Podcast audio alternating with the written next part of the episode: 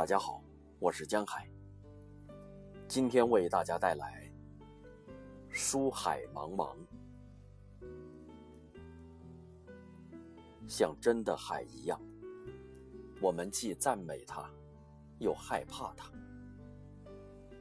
远远的看，大海澄碧湛蓝，云蒸霞蔚；但一旦跳入其间，你立即成为芥末。沉浮于汹涌混沌之中，如何求得出来？到图书馆、书店走一走，到街头的报刊亭看一看，每次都感到纸页文字对生命的一种威逼。几年前还在热心的讨论读书有没有禁区的问题，我是主张对文化人不应有禁区的。但现在，却出现了一种意想不到的无奈，必须自设禁区，否则将是时间的泄露，生命的破碎，从一生的孜孜不倦走向一生的无所作为。在一个文化不发达的国家，被印刷过的白纸黑字曾经是令人仰望的符咒，因此，读书。很可能成为一种自欺欺人的行为。不管什么时候，在写字桌前坐下，扭亮台灯，翻开书本，似乎都在营造斯文，逼近神圣。这种误会制造了无以数计、抛掷生命的游戏，而自己和旁人还十分安慰。为此。一些真正把书读通了的人，总是反对开卷有益的说法，主张由学者们给社会开出一些大大小小的书目，以防在阅读领域里价值系统的迷乱。我赞成这种做法，但这种做法带有常规启蒙性质，主要适合正在求学的年轻人。对于中年人来说，生命已经自立，阅读也就成了自身与阅读对象的一种能量交换。选择的重任主要是靠自己来完成的，因此，自设禁区其实是成熟的表现。感觉极好的文章少读，感觉不对的文章不读，这是我的基本原则。感觉极好。为什么要少读呢？因为感觉极好是很不容易的事，一旦找到，就要细细体会，反复咀嚼，不容自我干扰。这就像我看电影，突然遇上一部好片，看完之后绝对不会紧接着看另外一部，而会一个人走在江边，走在小路，沉湎很久。我即便知道其他几部片子并不比这一部差，也舍不得一块奢侈的吞噬。交朋友也是这样，天下值得交往的好人多得很，岂能都成为往来熟络的密友？推心置腹的有几个也就够了，到处拍肩膀搂脖子，累死累活，结果一个也没有深交。一个也对不起。阅读和交友差不多，贪心不得。感觉不对的文章不读，这一点听起来不难理解，事实上不易做到。因为我们在阅读时常常处于一种失落自我的被动状态，很少打开感觉选择的雷达。其实。即便是公认的世界名著，年轻时老师都是说必须读，只能遵循。到了中年，发觉与自己的感觉系统不对位的，就有权利拒读。人家好端端一本书，你也是好端端一个人，没有缘分就应该轻松的擦肩而过。如果明明别扭，还要使劲儿的缠在一起，难受半天，多不好。我所说的感觉不对，主要是指一些让我们感到某种不舒服的文章，或者做作，或者伪饰，或者炫耀，或者老滑，或者跋扈，或者酸涩，或者嫉妒，那就更要避开。如果我们误会他们了，我们也没有时间和兴趣去解除误会。避开了，误会也就不成其为误会。也许我们会出于某种传统的责任感，对这种文章予以批评，但这种责任感往往是以否定多元合理为前提的。人有多种活法，活着的文明等级也不相同。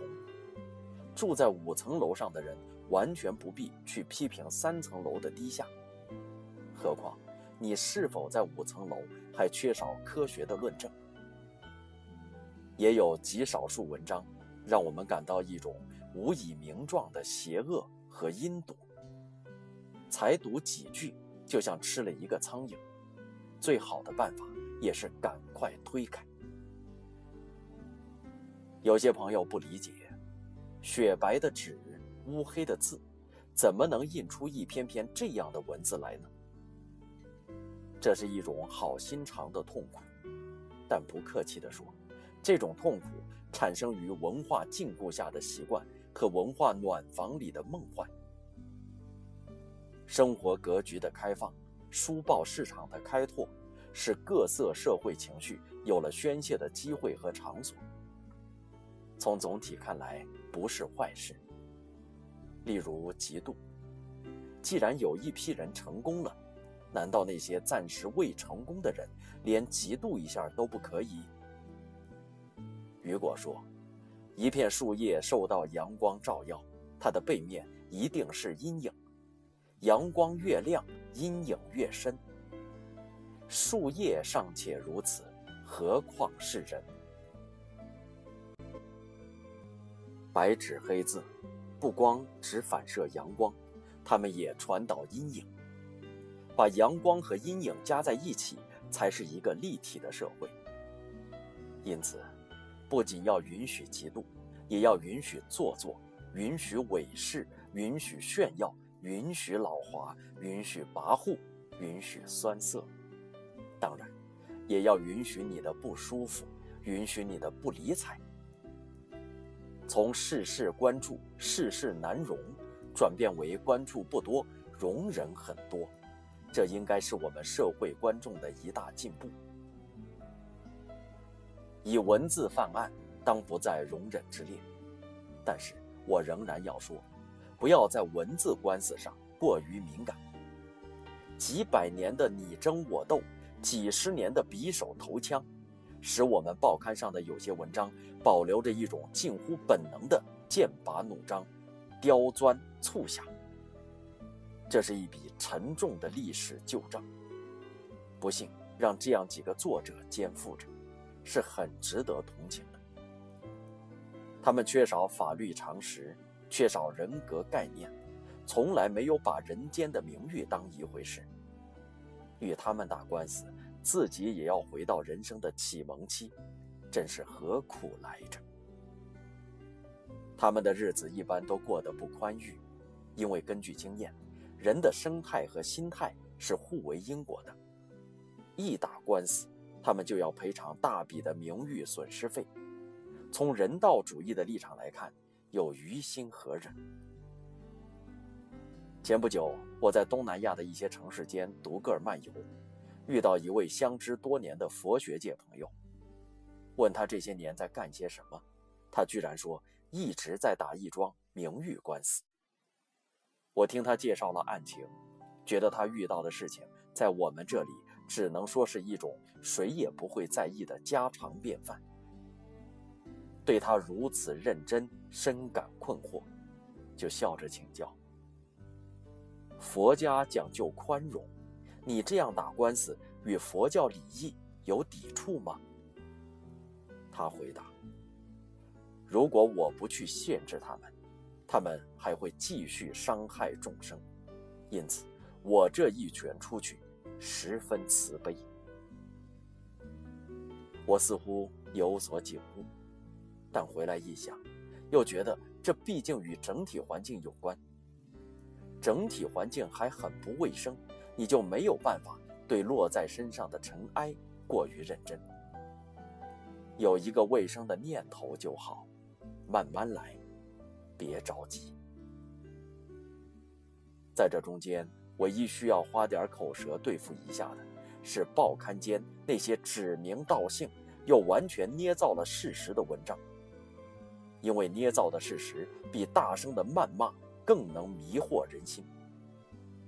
人们如果相信了那种捏造，那么被捏造而又没有辩污的人。